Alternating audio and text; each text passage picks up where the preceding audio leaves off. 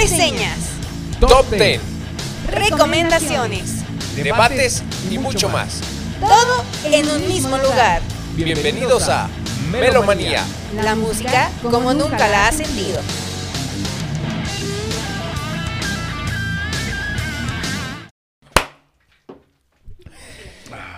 Bienvenidos sean todos a Melomanía, su programa musical favorito. Hoy tenemos un gran invitado especial y por eso le estoy haciendo la mamada en la voz. Fuerte aplauso para Ángel, ¿cómo no? Gracias, gracias. Que nos visita desde la hermana República de... San Luis Potosí. Ranchuis. Potosí. Ran- Ranchuis Potosí. es correcto.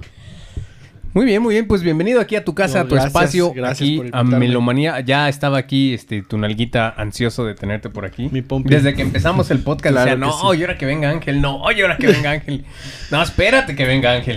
Y yo decía, bueno, pues nada más me lo platicas, güey. Pues, no me dices. no me puede venir, cumples. pero por aquí andamos, aquí andamos ya, aquí andamos ya. Un colega músico, Ah, este, hermano de la misma alma mater, Go Coyotes. exactamente, orgullosamente Coyotes, no todo es Huaki aquí en Querétaro. Exactamente. Y un excelente músico, cabrón, pero en toda la extensión de la palabra, porque pese a que se especializa en la guitarra, también toca la batería muy cabrón, ahí le da un poco al bajo, el piano también, teclado Poquito. también, a las vocales, que no, él no lo quiere aceptar, No pero es lo sí- mío, güey, no sí es lo le mío. pega también chido. Pero sobre todo guitarrista, güey, un virtuoso de la guitarra No, gracias, gracias. chingoncísimo. es puro playback, no le crean, es puro playback. Y, y aparte de todo, zurdo, güey. O sea, tiene todo Ya luego haremos entonces, ahora que grabemos nuestro disco, que quién sabe cuándo va a ser, güey, ya haremos un fit, lo invitamos a tocar una rola. Claro. Estaría, estaría muy chido, vergas, ¿no? ¿eh? Nos va a opacar a todos. pero- Nah. Está Pero bien. Y este, y pues bueno, justamente en la universidad, en el taller de música, fue donde lo, lo conocí y empezamos a convivir y a compartir Salivas conocimientos, este, entre otras cosas. Entre viajes, babas, camas y almohadas. Sí, exactamente. Entonces, pues ahí tenemos un poco de, de historia de atrás tiempo, dicen por ahí. Exactamente. Y que, también, este compañero de, de esta de aventura en cuanto a los podcasts, ¿no? Por ahí tiene un proyecto eh, que por el momento se encuentra pausado, Sí. pero bastante, bastante interesante. Ya se los había recomendado, se los habíamos mencionado aquí en, en Melomanía. Sí. Alter Ego con Ángel Narváez y César Y Martínez. César Martínez, sí. Entonces ahí, por ahí lo pueden buscar en, en Spotify y este y escucharlo. Ahí también hablan de varias cosillas bastante interesantes. Y pues es un privilegio y un honor por fin tenerlo aquí de Mm. invitado. Gracias, gracias. Porque vamos a hablar de algo donde yo creo que trajimos al mejor. ¿no? Vamos a darle y esta semana no va a haber este noticias. Porque fue primero de mayo. Así es, hay que descansar entonces. Hasta, hasta la- hasta las noticias descansaron. Hasta las noticias. El mundo Sí. se detiene el primero de mayo. Pero sí tenemos recomendaciones. ¿Quién inicia, caballeros? La recomendación de la semana. Yo el primero. ¿De qué lado? Eh, les a la semana pasada les recomendaba una canción de, de los fabulosos Cadillacs, que es la favorita de Majo. Y ahora yo les voy a recomendar mi canción favorita, yo creo que de todos los tiempos. Y nada más, y va al- a la par con este disco, ¿no? Se trata nada más y nada menos que de la canción Grey Street de Dave Matthews Band. Ahí nada más se las dejo. Ahí viene en el disco de... ¿Cuál viene? Creo que en el de Based Stuff. Y escúchenla, es una canción que a mí no mames. Ahora dilo sin llorar, güey. Es que no mames. te, lo, te, lo, te lo juro, güey. Esa canción la puedo escuchar todo el día y no me aburro. Y de hecho, cuando haga, cuando haga mi. Cuando Spotify me mande mis. Como mi. Ah, tu, tu anual, resumen del 2021. Solamente va a aparecer esa canción porque es la que. O sea, literal tengo una, una lista de reproducción con todas las versiones que hay de esa canción. No mames. De en vivo, de estudio, del disco de éxitos, de todos. Y la pude escuchar sin broncas, güey. O sea, me late un chingo. Wow, mi estimado Ángel. Eh, bueno, yo tengo una recomendación. Hace un par de semanas salió eh, la, el cuarto sencillo de la banda mexicana Cubo, que se llama Sirena. Eh, está muy bueno. Para quienes no saben, Cubo es una banda que ya tiene pues, más de 15 años. Empezó por ahí de 2002. Eh, el vocalista de Cubo era, o más bien es el guitarrista original de Coda. Eh, aquellos que cantan la de Aún te amo, un poquito fresa, pero bueno, ya era. Era otro rollo noventero, ¿verdad? Pero bueno. El Bon Jovi mexicano. El Bon Jovi mexicano, exactamente. Pero bueno, eh, Cubo ya es. al- el inicio era una banda más como tipo nu metal heavy. Y luego ya se hicieron un poquito más este. Pues es rock como más fresón, pero letras muy cortavenas, pero están chidas. Entonces, pues escuchen a, a, a Cubo. Toño Rodríguez, ¿no? Toño No, Ruiz, güey. Toño Ruiz, por favor. Exacto, en R. R con R. Sí. Y bueno, pues yo les voy a recomendar el último trabajo de Liquid, Liquid Tension Experiment. Experiment. Eh, o sea, Dream Theater 2.0. Sí. No. Bueno, Según- es el se- uno. Según yo era el... el... Es, es este, es Dream El Theater, pre, pero ¿no? sin el. "Pa' mi Ana, pa' mi O sea, es Dream Ana". Theater sin el bajista y el vocal. Y el ¿no? vocal, sí. Sí, sí, sí. Y, y escuchen la rolita Hypersonic, que fue como su sencillo. No, más, qué pinche rolón, ¿no? Está muy ácido en la portada de su disco Ey. y este como concepto que traen en este material. Pero dense un quemón. Se nota que grabaron el video así como en pandemia, es decir, como que hicieron todo en, en este encierro, porque están cada quien en su casa grabando, ¿no? Se, se Pues, si, si no me equivoco, todo el disco lo, lo el grabaron disco, de ajá. esa manera. Ajá. Pero no afectó en nada la calidad. Algo No. ya hecho por Adrian Smith y Richie. Ay, Richie Kotzen, uff. Por ahí estuve escuchando algo y. Ah, ya quiero pedir el disco, bien, nada más que la quincena no me ha dado, pero sale más barato por Amazon que por Mixup, ¿no? Sí. Unos pesillos. Claro. Sí está. O sea, lo voy a, lo voy a tener en mis garras, que de por, que por cierto es este Digipack. Digipack, no es este. No, es que. ah, Es lo malo. güey. Es lo malo de que ya todos están mamando con los acetatos, güey. Entonces ya no le invierten a los los CDs. Pinches acetatos maricas. Ey, ey, quieto, pues. Poquito nomás. O sea, pues es que cuando eres ingeniero te da para comprar acetatos, güey. Te da para acetatos, pero ya no para comer, güey. Es el pedo. Pues bien, eh, vamos a hablar hoy de un señor pinche discazo. Pónganle bigote y sombrero. Pónganle Sí, bigote a ese disco porque es un... Cuando- Pónganle, pónganle bigote y cadena porque es un señor perro discazo. güey. Y bozal, güey. Exactamente. Cuando me dijiste hoy vamos a hablar de este disco, me puse a escucharlo Lo y me quedé así de... Recomendé hace como tres semanas, más o menos. Y este... Y de ahí, milagro, milagro de la 4T. dale, Lo dale. Lo escuchaste y este y me dijiste, oye, güey, neta, sí hay que hablar de ese disco porque sí es un perro discazo. Y Oscar sonaba, aleluya. Exactamente. Uh, le cayó el aire de la Rosa de De la Rosa de Guadalupe. y es, uh, esta rosa. y esta rosa. Sí, sí, de- oye, güey, ya lo escuché. ¿Y esta rosa? Esta rosa. ¿Qué hace Prende el ventilador Sí, ahorita ¿qué- para que... qué- esta aire. rosa? no? Y, y es un disco que incluso a la fecha yo creo que no envejece, güey. No.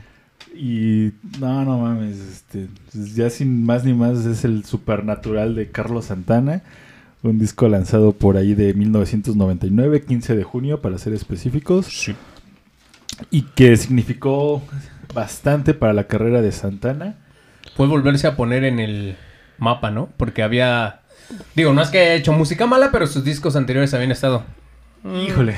Sí, Pero bueno, según la crítica, yo no soy el experto en Carlos Santana, pero por lo que pude leer, había estado un poquillo bajo con, con- aceptación con el público y saca este disco con una colaboración de artistas Infinidad. jóvenes del momento y muy aceptado porque de inicio a fin es un discazo que pues lo disfrutas bastante, tiene impreso un sabor muy de calle, muy barrio, muy latino.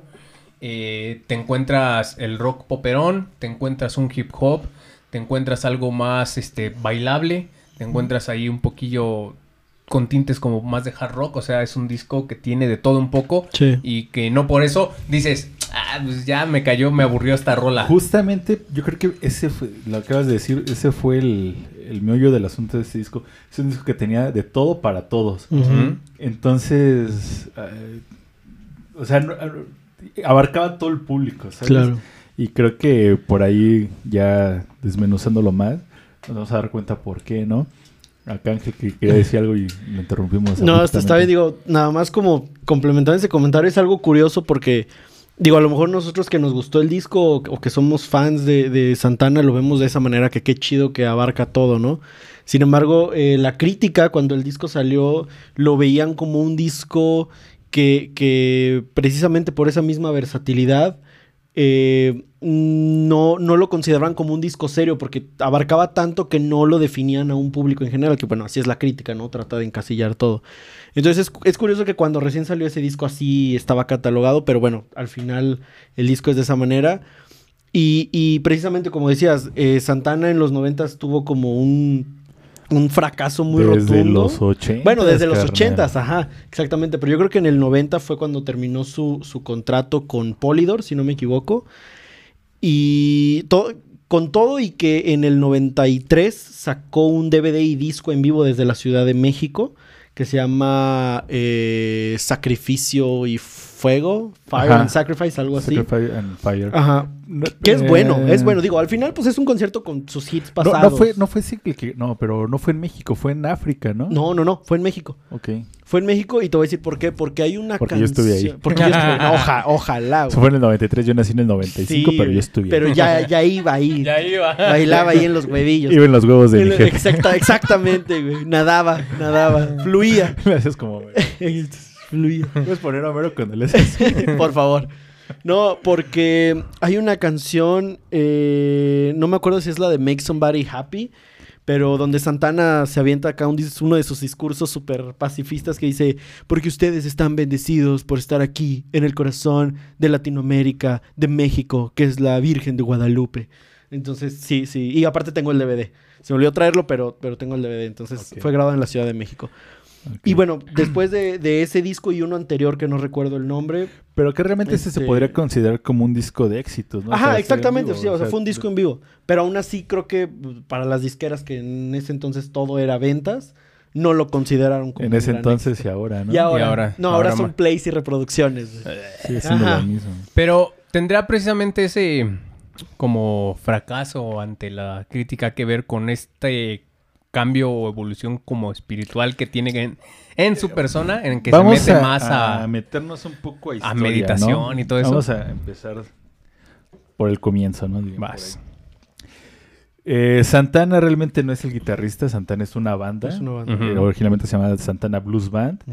Eh, fue formada en el año de 1967-68 Por ahí. en San Francisco, California. Ujú. O formada, o eh, original, este, sí, liderada por Ujú. Carlos Santana, Ujú. músico nacido en Guadalajara, en, No, Tla- eh, no, en de- Jalisco. No, no, no, de hecho, o Es- sea, sí es de Jalisco, Es pero de es Tla- de... ¿Quién sabe qué? eh, ¿No es Mexicali? No, No, es de después, ah, Jalisco. de, de chiquito se fue A a, vivir los a seis Tijuana. años se fue Ajá. a Tijuana, ahí es donde Eh, surge la leyenda de que si Javier Batis le enseñó a tocar la guitarra. Javier Batis narra que él tocaba así en las plazas públicas y Carlos, desde un niño de 10 años, se le quedaba así viendo y le impresionaba, ¿no? Entonces dice que la mamá de Santana lo llevó y le dijo, pues enséñale a tocar a mi hijo, ¿no? Te, te Sí. admira, te quiere ver. Y ya, Javier pues, en el viaje te le habría enseñado dos, tres cosillas. Es un Pero desmadre ese Al güey. poco tiempo, la familia de Santana se va a, a San Francisco. Y ya después, como al año, los alcanza allá. O sea, todavía Carlos se quedó aquí en, en- en Tijuana. Ya luego los alcanza allá. Y estando allá, ya realmente es donde aprende a, a- a la música. Perdón, Porque él empieza Perdón, tocando. Autlán, Jalisco. No, no, no es de Autlán. Sí, güey. sí es de Autlán. Bueno. Es de Autlán. Hay tiro, hay tiro. De- Ahorita producción nos va a poner aquí. Sí, eh, Pero es de- según yo es de. Autlán, Jalisco. Entonces, este. Pues ya allá en Estados Unidos, pues ya. Bueno, antes de todo esto, pues Santana, su iniciación musical es con el violín. Tocaba en el mariachi De su papá. su papá. Entonces, pues ya le, le empieza a pegar ahí a la música. Y ya estando en Estados Unidos, donde realmente ya toma como instrumento la guitarra. De hecho, en la primera banda donde está, empieza tocando el bajo. Y ya luego se pasa, bueno, sigue con la guitarra ya cuando funda este Santana Blues Band. Y empiezan a tener un éxito muy cabrón, ¿no? Por la mezclanza. O sea, los músicos eran eh, un tecladista gringo que después formaría otra de las grandes bandas de la historia del rock este americano. Es Greg Rowley de Journey De y también Neil Sean, guitarrista de Journey. Que también. Sí, es Loudland. Ok. Told de ya. Dos exacto. derrotas en un mismo día, güey. No, en, en- en dos programas consecutivos. Con la Entonces, misma ropa. Con la misma ropa. Sí. tenga su papa de premio también. Gracias. Sabe más rica por el premio. Entonces, este. Por ahí trae un, un percu- percusionista con descendencia afro con afrodescendencia, Ujú. otro percusionista latino, entonces él Puro sabor. o sea, Puro trae sabor. una mezcla, una mezcolanza chingona Muy que al final de cuentas eso le dio un sonido Define el sonido, define- Santana, güey. Y de Sí. hecho es lo que lo que dice, ¿no? Que cuando sale Santana se crea el rock latino. O sea, es, es un antes y un después. De ahí la importancia de Santana. Y de hecho, antes de que pudieran sacar un- o que tuvieran un disco en el mercado posicionado, ya estaban en el cartel de Woodstock. De ¿no? Woodstock 69. Entonces ellos llegan a tocar ahí por porque a uno de los organizadores que después eh, fungiría como dueño de esta de esta disquera que lo- lo- los contrata, este era fanático de lo que hacían ellos y dijo, güey, tú tienes que estar en Woodstock sí o sí, güey, les vas a mamar. Y por ahí hay una leyenda urbana que dice que el que la, la versión de Soul Sacrifice, que es la sí, sí va, Soul Sí, Sacrifice, Soul la- Sacrifice. La, que están tocando, se ven todos tan extasiados, sí, güey, porque en ese momento fue cuando les hace clic el, El- pinche LCD LCD, que se güey. chingado. que por una cuestión de logística, ese güey decía, no, pues nos chingamos ahorita, ya cuando nos toque subir a tocar, ya estamos como que más relajados. Pues resultó que no, güey, que hubo una confusión ahí, se lo chingan y ya van ustedes. Y, oh mames, ahí estaban esos güeyes extasiados tocando. Pues andaban, cuenta la leyenda, Sí, eh, sí, sí. solamente ellos sabrán si, si fue cierto o no. De ahí salen sus, su primer disco que es. Ay, güey, no, no es el Abraxas. No, el, Abraxas Sa- es el segundo. Abraxas es el segundo del 70. Creo que era nada más Santana. El, el primero, ajá, creo que sí nada. es- Porque hubo Santana y luego creo que fue Abraxas y luego fue, creo que Santana 2 y 3, algo así. Ay, algo así. Bueno, el chiste es de que estos dos discos son, son como que, ajá, si puedes buscarlo. Yo no lo checo mientras ustedes Sí. hablan. el Ustedes pr- son los el- el expertos. primer disco, ¿no? Tu micro está muy arriba, ¿no? No, aquí también, mira, es que hablé hacia abajo. Entonces, este. Estos dos discos son los que definen y creo que son los que traen todos los éxitos de Carlos Santana, Sí. ¿no? Por ahí el Abraxas es un discazo también que, Cañón. que también merecería una, una reseña, pero este está más chido. Sí. Donde vienen canciones como Oye, ¿cómo va? Black Magic Woman, Evil Ways. ¿no? Yo me quedo con otras canciones como Jingo. Ujú. ¿no? Jingo, jingo. Entonces, este. Pues esos discos definen, definen el, el sonido de lo que posteriormente sería el, el rock latino. De ahí hay como ya un retroceso, ¿no? O sea, estos dos discos marcaron un boom donde todo el mundo se la chupa y se las mama a estos discos. Y ya después empiezan como que a decaer en, en, en Como cuanto en, a calidad. más, como en algo más comercial, como que tenían este sonido latino. Es que era como un sonido de latino, pero medio fusión, que fue lo que pegó, pero ajá, luego se fueron ya como algo más, más comercial. Igual medio rockero, pero ah, no sé, ya no tenía tanto este rock latino fusión tan presente. De hecho, por ahí es razón por la cual varios integrantes de Santana salen de la banda porque ellos querían irse como una onda más como más ponchada, más hard rock, más este menos experimental y Santana decía, "No, hay que seguir mezclando En ese hay estilo. que seguir funcionando el jazz, el blues y Sí. las Santana, congas hay y que el- seguirnos y el- metiendo cosas. Ajá, y el- los timbales, ¿no? Entonces, pues surge esta, esta disparidad de, de, de- de opiniones.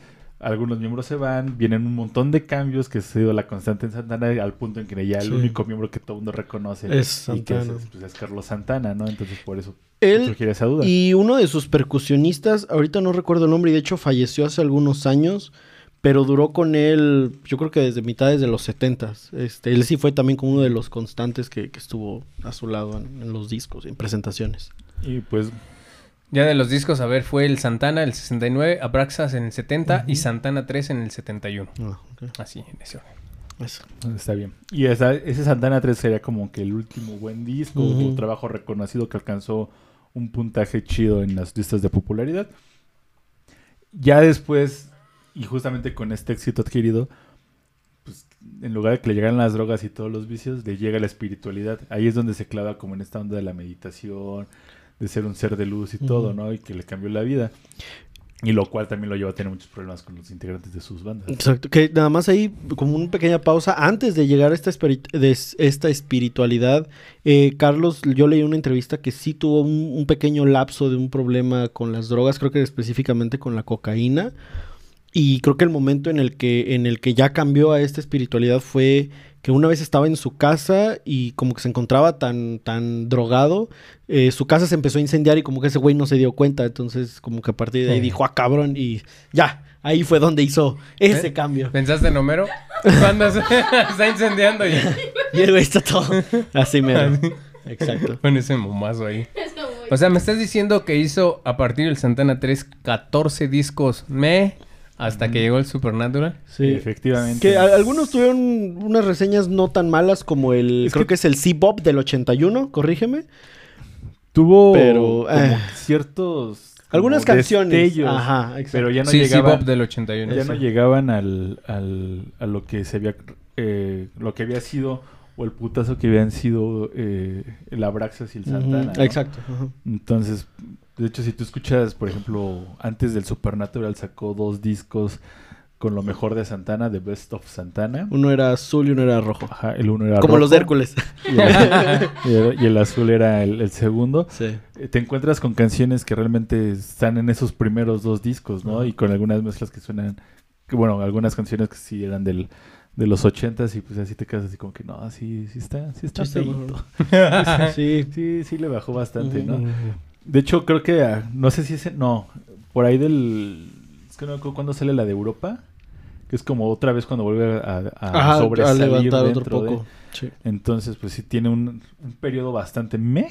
Es como en los 70, si no me equivoco. Es que sí, Fue es en que Europa. no, no, no recuerdo, es, fue una- un sencillo por ahí. Y nada más como dato curioso, que nadie nunca pidió, para los guitarristas sobre todo, cuando Santana estaba grabando el C-Bob en, el 80 en el 80, fue cuando se empezó a, rela- a relacionar con la marca de guitarras que hasta la fecha utiliza, que son Paul Reed Smith. Entonces, Paul Reed Smith había, uno, había oído a uno de sus conciertos y le dijo, prueba, prueba esta guitarra. La probó como en el camerino y le gustó mucho. Y luego la usó en vivo y dice Paul Reed Smith que se la puso cuatro segundos, dio dos notas y, y, o sea, y la tiró y se puso otra. Entonces le dijo, no me gusta la guitarra, sabes que ya no quiero nada. Y Paul Reed Smith le dijo, no, no, no, son las pastillas, déjame hacerte otra. Y mientras le hacía otra, le pidió a otro guitarrista prestada su guitarra para mandársela a Santana. Y cuando se la mandan a Santana al estudio de grabación, el estuche tenía llave y no la podían abrir. Y el, y el guitarrista, que era el dueño original de la guitarra, se había ido de vacaciones. Entonces, pues no había celulares, no había teléfono, no lo podían localizar y no podían sacar la, la clave del estuche. Entonces, bueno, ya después la sacan, lo, lo pueden abrir, usa la guitarra, la usó para todos los solos de ese disco de C-Pop y a partir de ahí empieza su, su relación con Paul Reed Smith. Eh, no eres el único con datos, güey. Momazo. Que, que ya ¿Qué este veo? ¿Un rival? vaya por fin un rival digno. que ya también icónica, ¿no? Su, su guitarra, así como relacionamos a Slash con las Les Con Paul. Paul, total. Como Brian May. Con, a Brian, bueno, su- Brian May con su propia- guitarra, ¿no? pero- su Red Special. Red Special. O a Dave Mustaine con Con su Flying Bee, su Dean. o sea. A Santana ya lo, lo identificamos con estas guitarras, con esta textura, estos cuerpos, solamente él, ¿no? Y pues bueno, efectivamente es, transcurren 14 discos hasta que se le termina su contrato con... Con este- Polydor. Y eh, Santana, que para entonces ya era amigo de un eh, AIR, que son como eh, los cazatalentos en las disqueras. Este cazatalento se llama Clive Davis.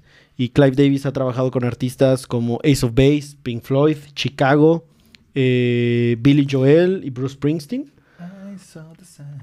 Exactamente. Entonces él le dijo, ¿sabes qué? O sea, voy a...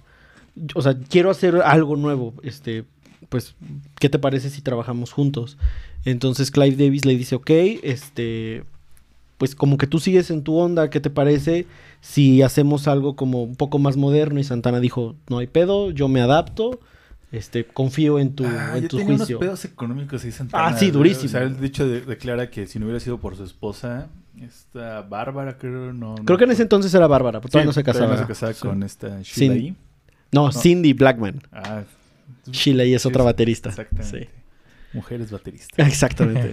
Pero mm, decía que si no hubiera sido por ella, eh, pues realmente No hubiera se aceptado. dedicado a, a la pizca o a lavar trastes en un restaurante, ¿no? Porque ya no tenía nada de dinero. Precisamente por lo mismo, porque pues, sus discos no, no se vendían ni nada. Entonces, yo, según yo era al revés, ¿no? Ty Davis es el que le propone a Santana decirle, oye, traigo este proyecto de querer hacer algo así y creo que tú eres el indicado para, Pues yo, bueno, para retomarlo o para Ajá. llevarlo a cabo, ¿no? Creo- Y ya le dijo, ¿cuál es tu proyecto? Dijo, quiero juntar, agarrar Artistas. un bonche de artistas nuevos o Ajá. de, eh, de géneros populares, diferentes ajá, y mezclarlos con, con lo con que tú haces, ¿no? ajá. Entonces, pues Santana ahora sí que dijo, pues, Pues, total, bueno. ya no tengo Ajá, nada. no tengo nada que perder. No Sí. tengo nada que perder, Sí. exactamente. Y de ahí, es, bueno, obviamente firman con Es- Arista es Records. Arista Records, que, que para ese entonces Clive Davis Era era, el presidente o dueño, el fundador. ajá. Entonces le dice, pues yo te firmo contrato, no te preocupes por eso. Y, Va. este, y vamos a darle. Y así surge la, la idea de, de Supernatural que... Es perro discazo, güey. no- Le no- valió no nueve de los 10 Nominaciones. Grammys que a No, los que estuvo. no. O sea, lo nominaron a 10, ganó 9. No, estuvo nominado a 9 y ganó 10. O ganó, no. No, Estuvo ganó nominado. ocho. no, estuvo- es- ¿Qué pedo, güey? Se inventaron una categoría en ese rato. güey, Vamos a darle otro. No, estaba nominado a nueve y le dieron ocho. Ocho, y ajá. estuvo nominado a tres lati Grammys latinos. Y se y ganó. le se dieron los llevó. Exacto. Le Exactamente. dieron, le, le dieron el Grammy a más Grammys ganados en una noche. Que, que para ese entonces el disco ganó tres de tres Grammys latinos. Sí. Y precisamente por estas, eh, los Grammys que ganó en Estados Unidos, que fueron 8 de 9, 10 de 9, dice Oscar, este, se le compara un Es poco que no era con- doble, güey. se le compara un poco con la situación que vivió Michael Jackson con Thriller al ganarse la mayoría de los Grammys de esa noche. Fue como el Titanic. Exactamente. Bien. De hecho, también el disco, no sé cuántas veces lo han hecho platino al disco. 15 Ujú, veces. 15 veces.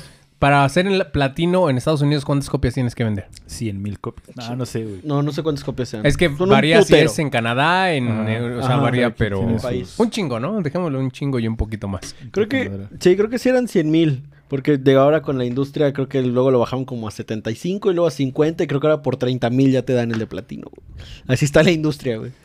Ya si vendes 15 discos. No, y fíjate que estaba leyendo un artículo de El País que precisamente hablaba, estaría chido debatirlo después, de que pues toda esta cuestión de, y va muy de la mano con el tema que hemos estado pospone y pospone de si está muerto o no el rock, de que ya no hay producciones de grupos, o sea, ya ahorita toda la industria musical se encarga de producir nada más solistas. O cantantes así que van acompañados de otros músicos, pero bandas, o sea, no les interesa ni No. por momentos. Todos los grupos, todas las grandes bandas, todo eso ahorita está en picada. Y mucho menos de rock. Y exactamente, mucho menos de rock. Entonces, está bien interesante el, el artículo y va de la mano junto con eso que estábamos, este, pospone y pospone de lo de si está muerto o no el rock. Pero, pues está bastante, bastante interesante. Tenemos que hacer una pausa, mi estimado, hoy porque se está calentando la cámara y ya sabes que la tecnología nos odia. Así Pero es. vamos a hacer esta va a pausa explotar. con una banda. Vamos a mandar a una a un, una, a una idea, bueno, a, un- a A una un algo. canción, a un algo No, tampoco sabemos qué de es. aquí, de aquí de la de una banda que tú hace, creo que todavía te mantiene o no sé qué haya Pues, pasado, pero que nos platique Ángel porque es Porque miembro es su de- banda. es su banda. Eh, bueno, eh, la banda se llama Nada que Pensar. eh, y la inicié con tres de mis mejores amigos en la, en la prepa. Grabamos algunas rolas. eh, Por el momento pues está inactiva. De repente nos juntamos a ensayar, pero... Desde el 2013. Desde el 2003, güey. Pero, pues bueno, por ahí sacamos algunas ideas y pues entonces nos vamos con, con el video de Mísera Paranoia. ¿Sale? Pues vamos a escucharlo. En un momento regresamos. No se despeguen de sus pantallas. Somos Melomanía. Y bueno, acabamos de escuchar a la banda juvenil número uno del momento en San Luis Potosí. en San Luis Potosí. Nada más y nada menos que a... Backstreet Boys de San Luis Potosí. Backstreet Boys Así se llaman. Así los llamamos. Güey. Backstreet Boys de San Luis Nos Potosí. coordinamos todos vestidos igual y bailamos. güey. No, nada que pensar. Nada que pensar. No confundir con nada que perder. Canción de Ni Maná. con nada que no pueda hacer. De- Nada que No, pueda por favor, no vayas ahí. güey. Me voy a Nada que dormir. pueda. Sí, güey. Algo que Por eso me luego lo ignoramos. Ya me di Algo cuenta. que- Se cancela todo. ¿Qué te pareció de ahí? Bastante agradable, sí, como comentábamos, tras bambalinas, una... Pues sí, no era burla de canción juvenil, o sea, está al...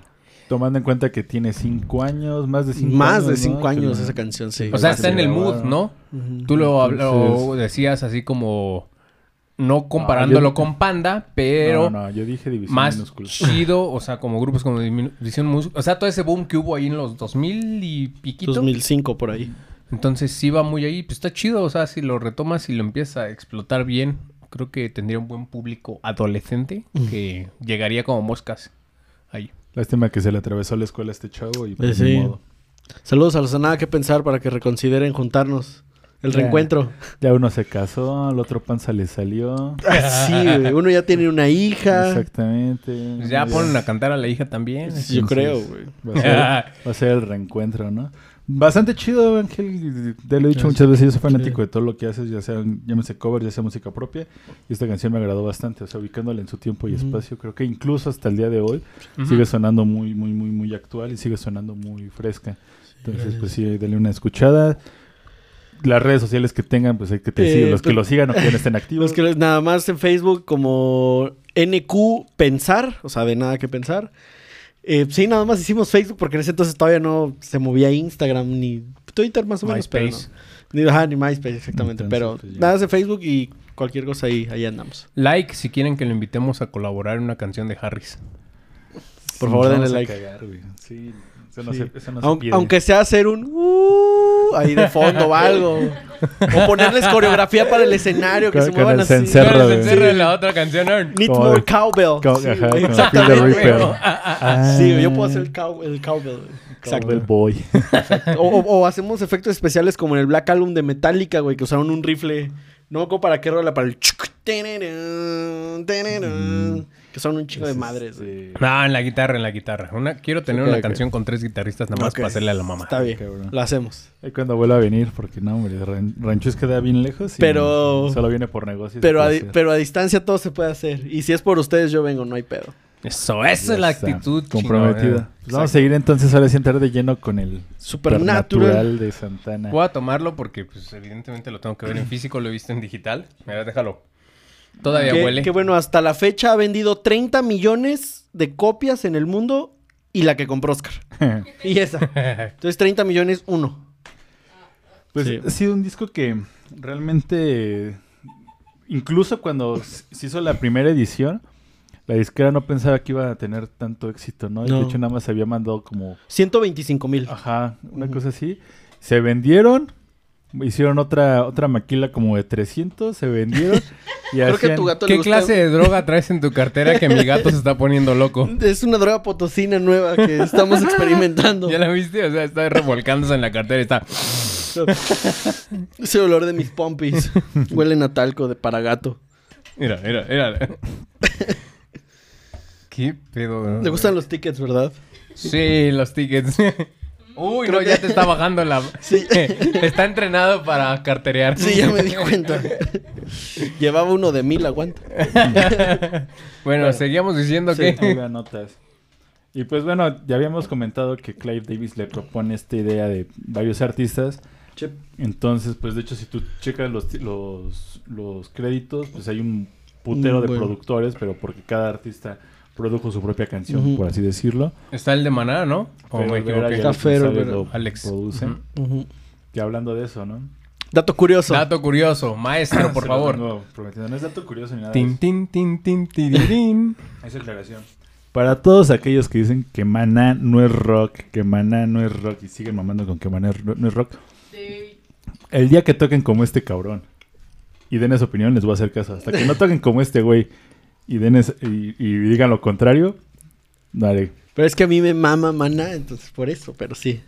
Venga. Porque siempre Maná, siempre carnal. Claro que sí.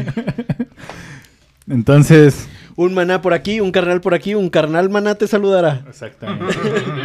Entonces, este, sí, hasta que alguien toque como, hasta que alguien que toque como este cabrón diga que Maná no es rock, lo consideraré. Mientras tanto, Cállense. sigan diciendo, eh, no me interesa. No, entonces, pues ya volviendo, vámonos a, a hacer una dinámica que, que tienen ustedes ahí en Alter Ego, Ok. canción por canción. Un track La by track. primera rola, ¿no? Dale, Daleo, yaleo. Dale, Daleo, Yaleo. Una rola muy típica de Santana, pero Totalmente. brutal, güey. Yo creo que yo sí la colocaría al, al nivel de, de, no sé, de Evil Ways, de Es que Jingo. Yo, yo creo que, que Digo, voy a entrar como aquí en como cuando hablo en alter ego, pero yo creo que fue la mejor canción para abrir el disco y fue como la tarjeta de presentación de o sea, soy Santana, estoy retomando mis raíces, pero aquí viene algo nuevo. güey. Sí, una rola completamente fresca, güey. O sea, muy del estilo de Santana, pero que, güey, se puede convertir en tu rola favorita del disco si no hubiera otras rolas. Si no hubiera otras rolas, en sí. ese disco, ¿no? Creo que lo coincido contigo, ¿no? No pudo haber mejor rola para abrir el disco. Sí. De hecho, Para lo- decir, I'm back, bitches. Exactamente. Exacto. Porque todas las rolas, Literal. ¿no? El solo, el ritmo que lleva el teclado, los bajeos Es que como hacen ahí, vuelta, ajá, como retomar batería, güey. ese Santana No mames, setentero, o sea, sesentero. Te dan ganas, o sea, creo que la, la gran virtud que tiene Santana a lo largo de su historia es que te- es un rock que te provoca bailar, pero en este disco Eh, te, lo, te, te provoca más bailar aún, aunque sí. no sepas qué vas a bailar, porque es salsa, es cumbia, es rock, es Es todo. qué es, ¿no? Eh, los solos de percusiones que hay por ahí están impresionantes. La forma en como los metales van acompañando la canción. es- una chulada de Sí, canción. Tiene un toque muy eh, africano, ¿no? En las percus. Es lo que te digo. Bueno, como los inicios, Sí, ajá, sí, exactamente. O sea, esta mezculanza de culturas Sí. Acá se ve todavía más mezclado, ¿no? Acá una banda más producida donde ya querían sonar Lo, algo, lo ¿no? pudieron resulta- resaltar mejor. ajá. Y aparte, digo, al- si algo hay que reconocerle a Santana, a lo mejor habrá guitarristas o músicos o gente en general que a lo mejor le guste o no le guste Santana, es que tiene un, es uno de los guitarristas que tiene un sonido muy particular, que lo escuchas Ajá. y sabes que es, es, Santana. es lo que decía, ¿no? Podrá no ser el guitarrista más virtuoso Ah, sí, y ser reconocido por ser el más virtuoso.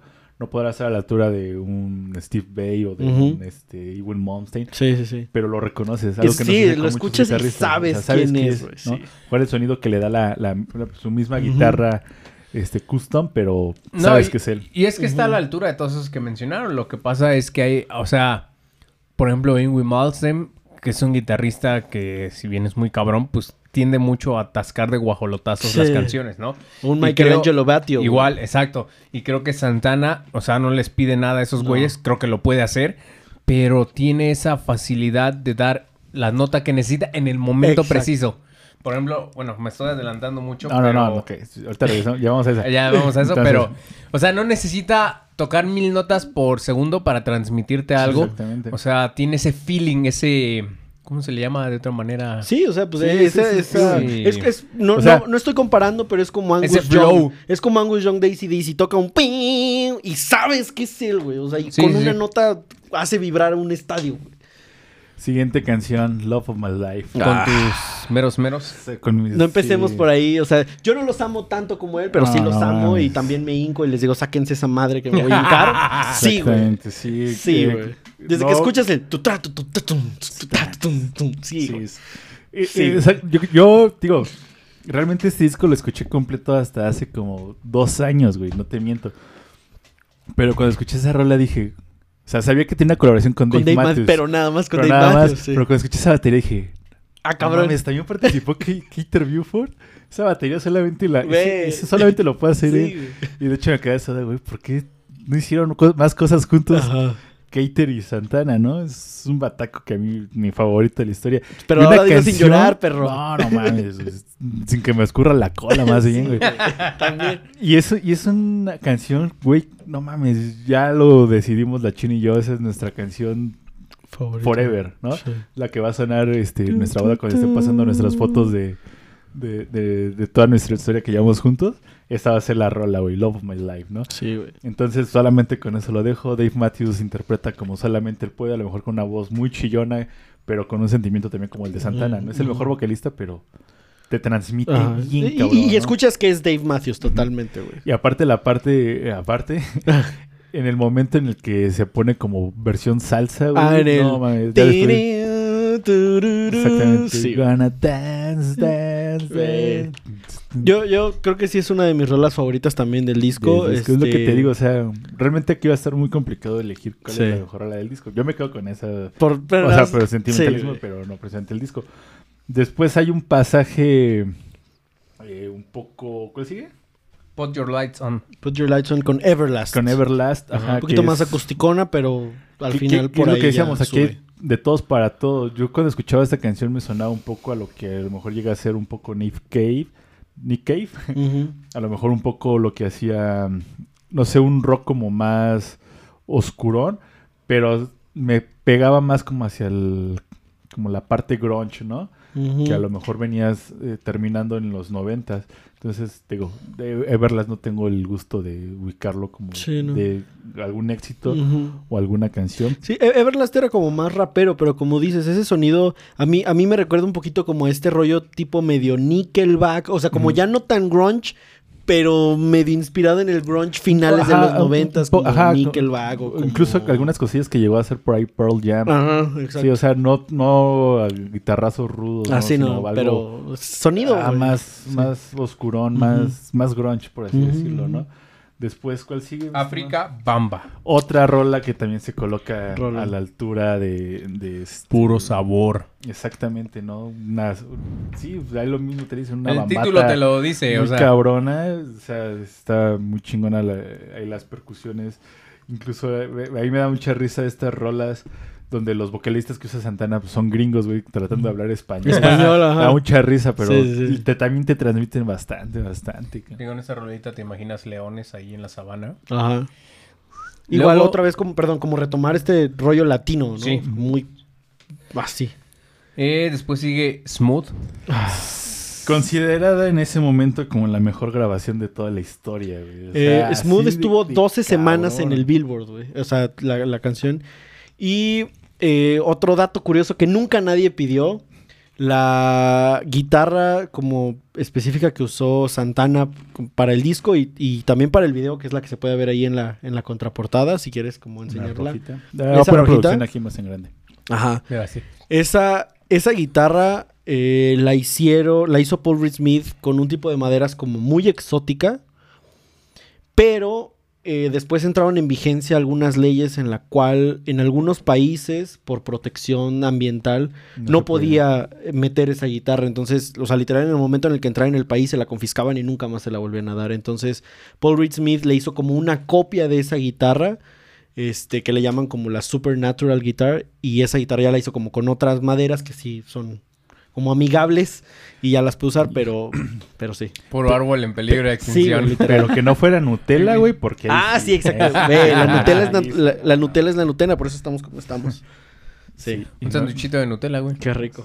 Está bien. Pero, pero, Pero, pero es Smooth. Smooth es un, es un pinche güey, Este, sí. Fíjate que en, en el, en el entonces cuando sale este disco y que por un lado estaba Smooth sonando en, a nivel anglosajón, Estados. Unidos, Canadá, el resto del mundo, y más acá en Latinoamérica sonaba Corazón Espinado, Ujú. yo me quedaba con Corazón Espinado, ¿no?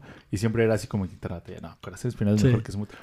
Pero ya últimas veces que escucho es la de Smooth y digo así, no mames. Es que es un, es un rolón. rolononón, Y, y güey. aparte, yo creo que también el que haya escogido a, a- a- este mm, Rob Thomas. Rob Thomas de, de- de Matchbox 20, pues también tiene mucho que ver porque en ese entonces, en, el- en los finales de los noventas, Matchbox 20 tenía una popularidad muy grande y creo que fue como el vocalista perfecto. De hecho, este Santana, cuan- aún así cuando Clive Davis le propuso este concepto, él no quería, o sea, Santana no quería que fuera como un disco de puras colaboraciones, sin embargo, ya trabajando en las canciones se dieron cuenta, pues, que las canciones así lo pedían, o sea, no me imagino, por ejemplo, un, eh, bueno, obviamente Corazón Espinado no, pero a lo mejor un María María o un Migra cantado por Rob Thomas, o sea, huevo tenía que ser cada rola con su intérprete.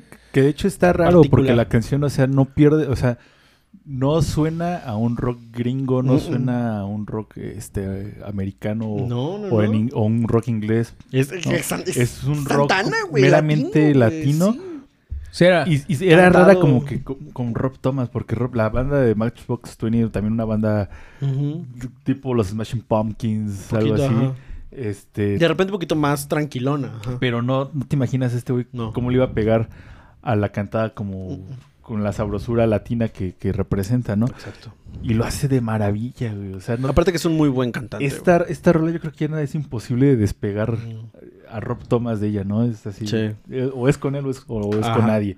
Sí, y- y- Entonces- Y, y aparte la canción, o sea, creo que cuando escuchas el ta tan tan, ya, ya sabes qué rola es. es una buena canción para echar pasión. No sé. No sé. No, Apenas digo, lo no lo he intentado, comprobar. pero pueden probarlo. Ah, ah. O sea, en mi imaginario, yo me imagino a mí con esa canción. Ya Pero para- sabes. Para, el siguiente capítulo podemos, podemos Ya cada quien sí. comprobar o no. Ahí me dicen si, Sí, estuvo sí, no. suave o no. Luego sigue Do You Like the Way? Que es con Con Lauryn Hill y Y Silo. Silo. Silo, que Silo en ese entonces eh, creo que era desconocido, ¿no? A lo mejor Sí, como que no era tan... Hasta que hizo su proyecto Hasta de Pero, pues cuando sacó esta canción, la de... Crazy. Fuck you. No, también era de Crazy. Ándale, Entonces, este. Es una canción que le pega ya meramente al hip hop, que es lo que decíamos, aquí tiene de todo para todos. Y es una canción que no mames, a mí sí me agrada bastante. O sea, a pesar de que es un género completamente diferente al rock latino, al rock incluso, y es más como un tipo trip hop, a mí me agrada bastante. O sea, es es una canción muy agradable para escuchar. Fíjate que quizás también el éxito que tuvo, ahorita ya haciendo un poco el análisis de que tiene un sabor latino por una parte y por la otra tiene un sabor también de estos, podríamos decirlo entre comillas, barrios marginados de Un barrio Nueva negro, York. Así, Sí, un barrio barrio negro, Ajá. sí, sí, sí. Entonces, pues esta gente que es la que más tiene las, en la sangre el ritmo, el Este, flow, el el sabor, soul, el ajá. soul, ajá, es la que dijo quiero ese disco y es la que empezó, ¿no? ¿Sabes? Porque es muy diferente a lo mejor la música que hacen personas meramente gringas sin, sin No, este, entrar en cosas La música racistas. blanca y la música negra, sí, sí. Entonces, por esto hasta, por ejemplo, ahí en, en South Park salió el, pues, un episodio, ¿no? De, oye, tú eres negro, debes de tener un bajo. ¿Cómo sabes que tengo un bajo? Eres negro y debes de saber tocarlo, ¿no? O sea, porque ten- tienen eso en la sangre acá de, "Oh", este sabor y creo que eso lo combinaron perfectamente en equilibrio en este disco y por eso fue el éxito que fue. Y después, ¿cuál qué rola sigue? Después María, María, uff. Que, con que The yo creo que es and como la continuación de lo que dices. Sí. ¿no? Este... Aquí, aquí sí ya se escucha una guitarra acústica, Acústica. pegándole un poco el flamenco. Ah, exacto. Que no mames, suena bien chido. Y yo me quedo con la frase que dice: Viva Carlos Santa Santana. Ahí, ahí es lo que te decía, que es meter las notas donde tienen que no tienes que estar todo el tiempo en la canción. Le voy más- le- voy más a esta canción para Saludos, hacer el amor que a Que, Smooth. que Smooth, sí, Sí, yo está, también. está más sexosa Bueno, esta. empiezas Porque con María esta- María y luego ya exactamente. Smooth, ya Exacto. entendido, Ya como terminas bandido. con Dale o Ya Leo. Ah. Entonces, A porque, ver si porque es, una, es una canción que es, es- no sé, o sea, te imaginas a una a tu pareja bailándote muy sensualmente. Ajá, así o como sea, sin pegándole al reggaetón, no, sino acá pegadito, Sí, sabrosón. ¿no? Y aparte, eh, la- los dos raperos que intervienen lo hacen de una manera muy bien, porque no buscan el, el típico rapero de aventar mil palabras Ah, por sí, minuto.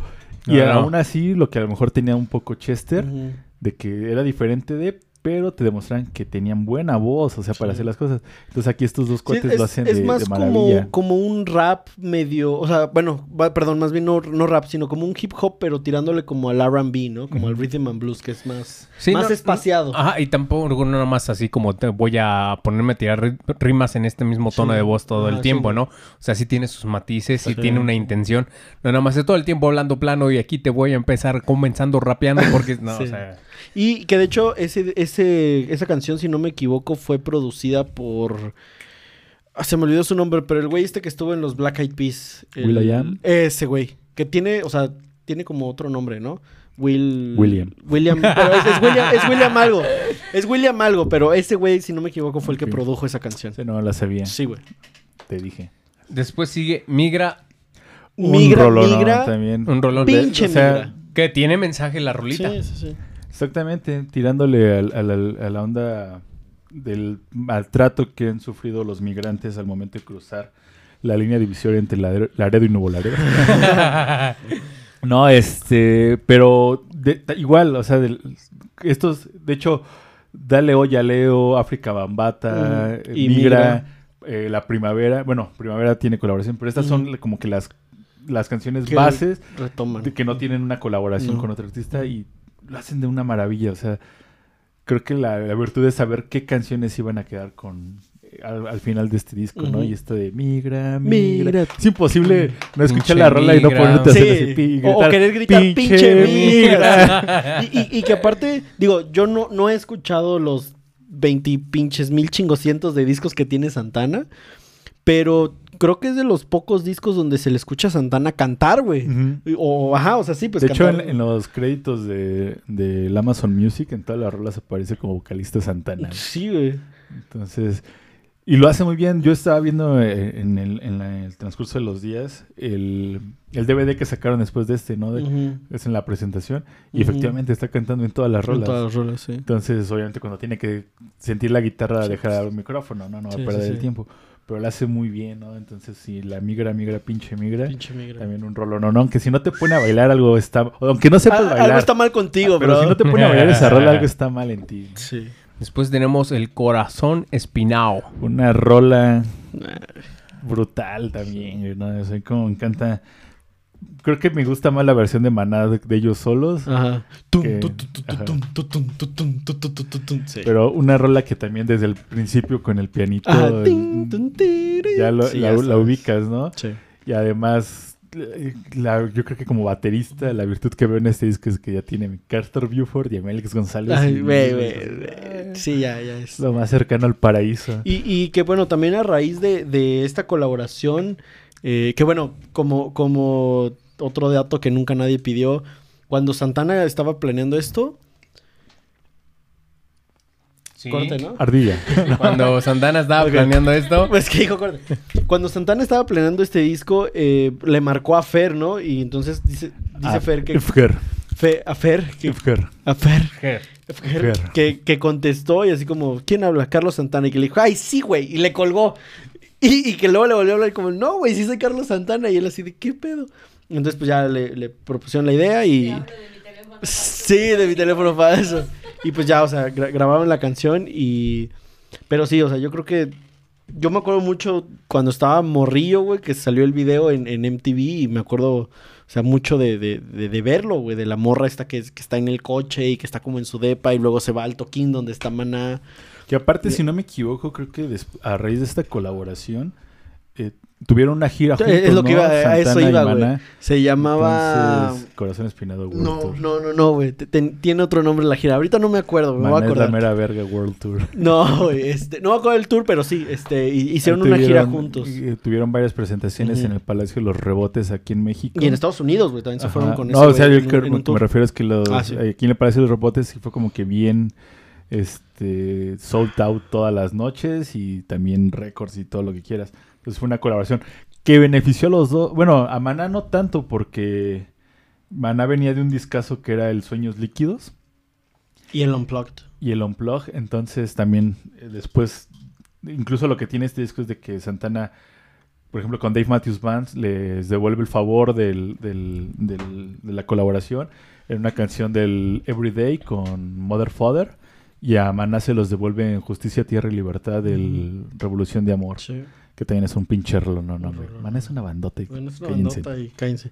Mira, según San Google, que nunca miente, según Wikipedia. se llama Super... Sí, literal, se llama Supernatural Tour, güey. Pero yo tengo por ahí en, en mis, en mis datos, en mi cabeza, innecesarios, güey, que hubo alguna otra gira que, que se llamaba diferente que Supernatural Tour, güey. Pero Que Supernatural. Tour debe haber sido Santana solo. Ajá. A menos que se haya llevado güey, como telonero a Mana, pero Sí. tuvieron una gira Sí, juntos. tuvieron una gira en la que a veces alternaban, a veces abría Maná y cerraba Santana y a veces al revés, güey. Y que en esa gira Santana les regaló una de sus guitarras a Sergio, güey. Que la debe conservar con mucho cariño. Oh, Sergio Ballín es un pinche guitarra. Güey, Sergio Ballín, este- ah, ya, Ya, ya, después hablaremos de eso. voy a ir sí. al Terego, güey. Sí, güey. paro para hablar de Mana. Sí, güey, por favor. Ya lo hablan de Maná. Sí, güey. Luego sigue Wishing It Was. ¿Con quién es? Esa es con... También como Eh, un rapero. Eagle Eye Cherry. Ajá. Ese sí no me acuerdo. Yo, yo sí, la verdad, eh, no es de mis tracks favoritos. Te voy a decir por qué. Yo digo, la, la escuché recientemente hace, hace un rato. Eh, yo Hace la dos siento, horas. Sí, güey. Yo la siento muy forzada. Pero aparte, te voy, a, te voy a hacer, bueno, les voy a ser como muy honesto. Yo siento que es literal como si hubieran puesto como un, un- un backing track y Mm, nada más Santana soleando encima. O sea, no lo sentí tan canción como las otras anteriores Sí, que, de, de hecho, que sabes qué pedo, el- ¿no? digo, nuevamente, volviendo a las not- a los créditos de Amazon Music, ahí no mencionan a ningún baterista. No, no pues está, está muy Entonces, programada, güey. Está muy electrónica, sí. Entonces sí, creo que eh, es el eslabón flojo de este. Disco. Exactamente, güey. Después sigue El Farol. una Ot- otra como- muy latinona, güey. Pero es más como una Como, acustiquilla. ajá, como más De hecho, por ahí tiene el ritmo principal. Ah, Es que lo estoy confundiendo con Love My Life, pero el ritmo principal es pa- es muy parecido a una canción de Frank Sinatra. Que no recuerdo. Que de hecho yo, yo esperaba que terminara como la frase. Es que una cosa es Fly Me to the Moon o. Ah, ¿la podemos escuchar? Que de hecho, de hecho vi también por ahí en internet que el, el farol, este, por ahí tenía como algún, algún tipo de reclamo de copyright porque que es lo la, que te com- digo, la comparaban por con la- otra rola, güey. No Es me que una acuerdo cosa era el farol o María María. Pero, tío, esa del, del farol, el ritmo principal suena mucho a una, a una frase eh, cantada de Frank Sinatra. Que no, no, no recuerdo cuál ahorita. Y es por esto que estos análisis deberíamos hacerlos en Twitch, donde sí nos dejan poner la música y no nos la hacen de pedo. Gracias, YouTube. Y Gracias, Facebook. Uy, no, te va a censurar YouTube porque dijiste. Twitch. ¿No podemos Twitch, Twitch, Twitch, Twitch, ¿Eh? Twitch. ¿No podemos decir Twitch? Creo que no. ¿Por qué? No sé, he visto otros youtubers que dicen en la plataforma que ya sabes, o sea, no dicen Twitch. Está bien. Uy, no, ya valió. Cuando sube el video va a decir. No. ¿Cuál sigue después? La primavera, ¿no? Primavera. Entonces decíamos que el farol tenía Suena un problemilla ahí. Mm, Es que suena a Fly Me to the Moon de Frank, Frank Sinatra. Sinatra. De hecho, digo, yo siempre espero que termine como la frase, ¿no? De Ujú. Fly Me to the Moon. Luego un tiempo más lento, ¿no? Pero te- es una baladita muy, muy, muy chida. Sí. Después sigue Primavera. Primavera que... Yo cuando la escuché esa, en las voces de fondo de los coros decía, "Mm, esa voz se me hace conocida. Y es este Es Fer, Fer. ¿no? Ah, exactamente. Esa hermosa voz melodiosa es de, de, de- de Fer, de Fer de Maná Olvera. José, Fe- güey. José Fernando Emilio Olvera Sierra para los que no les gusta Maná. Este Fer sabe- para los compas. Este güey sí se sabe el nombre completo de Fer de Maná. Yo hubiera jurado que de Maná es apellido, güey. No, güey. Chingo a mi madre si me caigo otra vez. ¡Ay, güey! ¡Solo! Que también esta de Primavera, a pesar de que tiene ya colaboraciones, también ah, la podríamos englobar en el grupo de las clásicas De las Cantana. Sonidos Sí, sí. Santana. África Bambata, este... Migra y... Dale, ya leo. Dale, o- ya leo. Ajá. Pero también muy, muy buena. Otra Sí. canción que te pone a bailar, quieras o no. Es posible The Calling con el maestro Eric, Clapton. Que uno Ah. pensaría que es iba a ser... Bueno, yo creo que como guitarrista te decepcionó porque Sí, hubieras pensado que iba a ser el... Muy blues, güey. Muy. El, el duelo de guitarrazos Sí, acá de bastardos y de Tipo acá, este, la Crossroads, película de ¿no? Crossroads. Ajá, Sí, algo sí. así. No, y- y- y- Pero realmente yo lo que había, eh, bueno, lo que leí es de que no, esa nunca fue la idea, simplemente, de hecho se llama The Calling porque creo que Eric Clapton fue el que le marcó a Santana o Santana le marcó a Eric Clapton y le dijo, hay que hacer algo. Y entonces, Eh, Oye, "Échame papi, una ¿qué hacemos? échame una llamada, ¿no? Oye, estoy aburrido. ¿Quieres grabar guitarra? Sí, claro. ¿por qué no? entonces se reunieron y no fue una canción como que pensada de que, bueno, que te quedé atrás, sino que simplemente se pusieron a llamear y estuvieron haciéndose pendejos y quedó en el disco. Algo que, algo que había pasado, que le habíamos comentado, ¿no? Como lo que pasó con Paul McCartney con la de... Ay, creo que la de Sliding. No. Ay, no me acuerdo qué rola de este nuevo disco del McCartney 3. Del McCartney 3. que también eh, empezó a llamear y este... Y así se quedó. También como la que- la Vida, Y Nagaga da vida. que también pinche rola de eterna. Que De es como 16 minutos de Vamos a estar pachecos y vamos Sí. a ver qué sale. Y pues originalmente y en la primera edición con The Calling terminaría el, El tracklist, ¿no?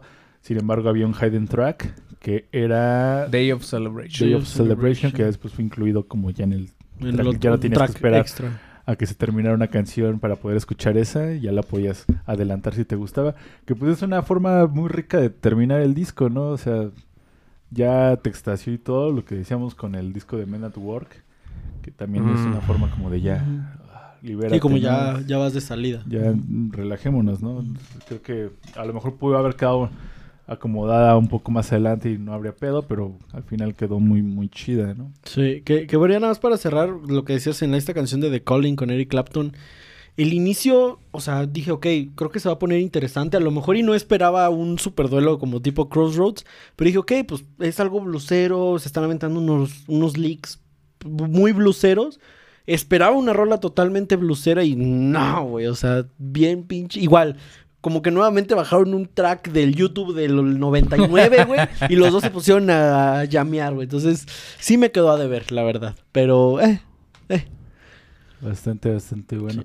Y pues de las múltiples ediciones que ha tenido, ¿no? Hace en el 2019, celebrando El sus 20 20, años. añitos, sacaron el Supernatural Legacy, que es un disco doble, ¿no? Incluso en el disco, en el segundo disco vienen viene otra canción de con Dave Matthews Band y digo, con Dave Matthews y Kater Buford, se llama Rain on Me o algo Rain así. on Me creo que sí, ajá. Y viene también otra, otras rolillas y pues bueno, un discazo que la neta tiene, o sea, tiene, está catalogado también ahí en la Rolling Stones en muy buenos puestos. Sí. El- la Sony sacó una Ajá. lista que dice los 100 discos que debes de tener antes de morir. Antes de morir. No, que y viene escuchar ahí. desde el fin del mundo. Ajá. Ah, sí, escucha, Y es que esa es lo- otra lista, sí, Lo- pero bueno, lo, se entendió. incluyen. Lo incluye. Este, pues sí, muchos.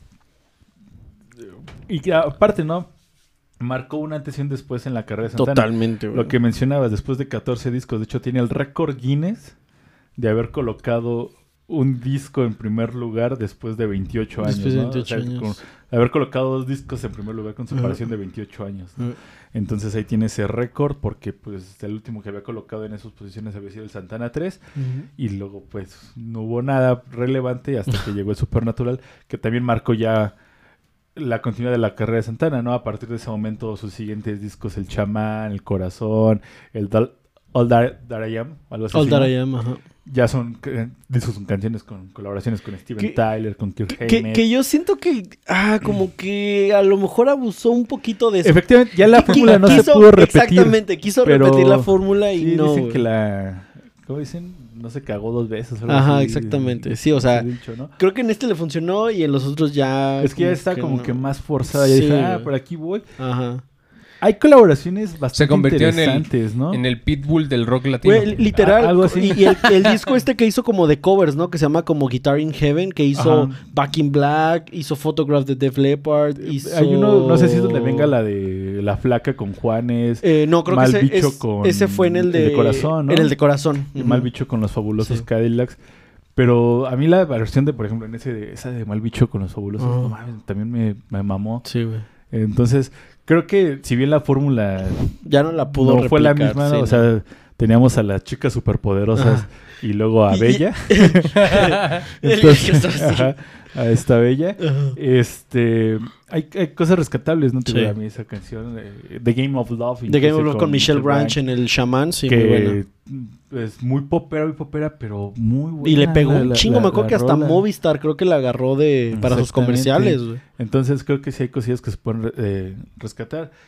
Y pues ya nada más como para terminar esto, vuelve a reunirse con la, la Santana original. Santana La- la- 4 fue el disco. Y sacan el disco de Santana 4 porque acuérdate que todas las grandes bandas tienen que tener un disco 4. Cuatro. Entonces pues Santana dijo pues vamos a sacar eso. Y le fue muy bien a la, a la crítica como que si fue una continuación Sí. de su trabajo, pues obviamente con todos los músicos. De hecho, salió a girar un rato con, con los ori- miembros originales de Santana. Vino al Vive Latino, al Pal Norte. Ahí estuvo to- eh, tocando. Para las personas que lo pudieron ver, hablan maravillas de la banda, que pues eran unos dones de ya casi 60 años o pegándole más de 60 Ujú. años. Transmitían y pegaban, le pegaban bien sabrosón a la música. Pues creo que fue una... No culminación a la carrera de Santana, ¿no? Pero- Pero sí, una buena continuidad a lo que se había dejado de hacer a raíz de todos estos cambios, pero sin duda todo gracias al Supernatural. Sí, ¿no? El. Supernatural fue ese levantamuertos. Fue, fue como el fénix de su carrera. Exactamente. Sí, sí, sí. Sí, fue un disco que curiosamente no se iba a llamar así, pero cuando escucharon como que ya la, la producción, el nombre se le cambió dos semanas antes de Ajá. que lo lanzaran. Y fue, güey, esto es- esta madre es supernatural, Es ¿no? supernatural. Entonces de ahí se le quedó el nombre. Y creo que mejor nombre no, hubieran, puedo- Sí, no. no, no hubiera quedado para, para este disco. No, porque el disco original era Mumbo Jumbo. Entonces, no.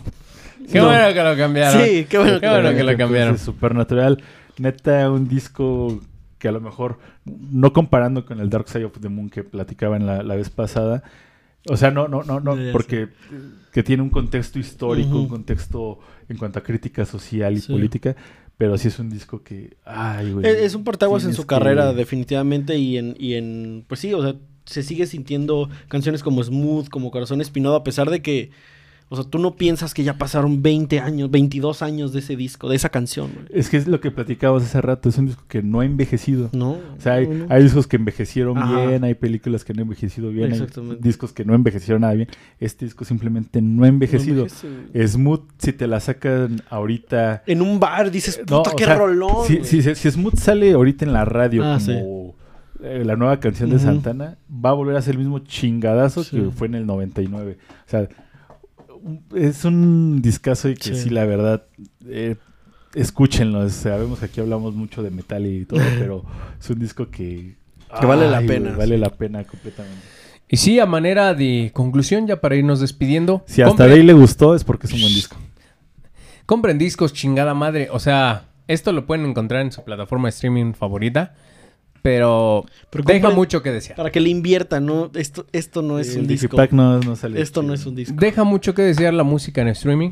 Perdóname Spotify, perdóname YouTube, pero al subirse a estas plataformas se baja muchísimo la calidad. Entonces las recomendaciones, sigan comprando discos, es una bonita Que, costumbre. que aparte, bueno, hablando, continuando con Supernatural, la portada es una chulada, es una obra de arte, eh, ahí el diseño que tienen, los detallitos que vas encontrando, yo sí la pondría a la altura de un Sgt. Peppers, inclusive Sí. de un Dark Side of the Moon, de esas portadas como un poco icónicas. Icónicas, ¿no? O exactamente. sea, donde... Tiene mucho folclore la portada. O sea, es que la portada te resume de maravilla. Todo, sí, güey. O sea, es folclore en todas las expresiones que pudiera haber. a mí me recuerda, o sea, yo cada que veo la portada, me, no sé por qué mi mente hace relación automática como con estos platos de barro muy mexicanos, güey, con ese tipo de decoraciones así muy latino, güey.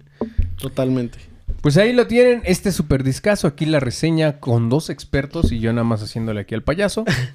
Pero esperamos que hayan disfrutado muchísimo este programa. Recuerden suscribirse, darle like, compartir. Recuerden dejarnos sus mensajes, mentadas de madre, recomendaciones en Anchor.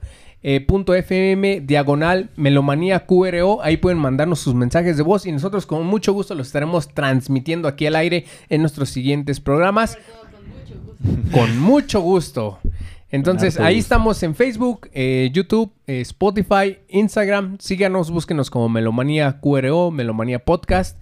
Y pues ahí estamos al servicio de la comunidad. Eh, un placer, Un estimado. aplauso. Un Gracias. aplauso. Gracias por la invitación. Esperemos también tenerlos pronto en, en Alter Ego, pero Cuando lo gracias. retomen. Sí, cuando lo retomemos, Cuando pero vayamos gracias. de gira a San Luis Potosí. Sí, por favor. Nos invitan a tocar a San Luis Potosí ya Sí, que todo esto pase. que se arme. Es- Bueno, tú debes de saber dónde podemos ir. eh, que sea el Sí. Necte, ¿no? Para decir, aquí pueden llegar a tocar. Vengan a... No, me habes Es el en- búnker, ¿no? El que está allá. El búnker es como donde... No, pues ahí en este... Ay, ¿cómo se llama este pinche... Tu jardinzote que tienen, güey? Su- Tangamanga. En Tangamanga. Vengan a Sí. tocar a Tangamanga. En Río Verde, ¿qué hay? Porque he visto que muchas bandas van para allá. Tangana- Chingo de calor, güey. Hace- el Bueno, aparte del calor- El, el viernes estaban a 39 grados. Aparte de calor, nos encanta Húmedo. ir a la Huasteca. Húmedo. Nos Se llama la encanta media luna. ir a la Huasteca Ok. Potosina. O sea, y ahí en Puente de Dios hemos sufrido el Ah, calor. Sí. Está Pero, aparte de eso, Sí, siempre iba, veo que iban a las bandas como un Metal Fest, Verde. ¿no? Iba a haber un Metal Fest en, en Sí, Río sí, Verde. sí, donde va a Sí. estar Lethal Creation, Ah. no me acuerdo qué otras bandas. Pero pues ya, deja que pase esto. El próximo año ya Sí, nos pero claro, en contacto. arma. Tenemos que ir. Y pues, sigan a Ángel en todas sus redes sociales. Ahí no, también las va a poner. Ahí este, estoy. Producción y producción en su cara de... mm. Porque hay... Si no, en Twitter, con que me sigan, eh, perdón, en, bueno, en Twitter y en, in- en Instagram, arroba Ángel Melo, con M de mamá y doble E. Ahí estamos. Ahí sube algunos covercillos de algunas canciones Sí. poco común y bastante chingón. Y para que vean la calidad del músico que les hablo. Por playback. Pues muchas gracias a la productora, grabadora, iluminadora, Regañadora. regañadora, Aconsejadora. aconsejadora y todo en hora. Orientadora.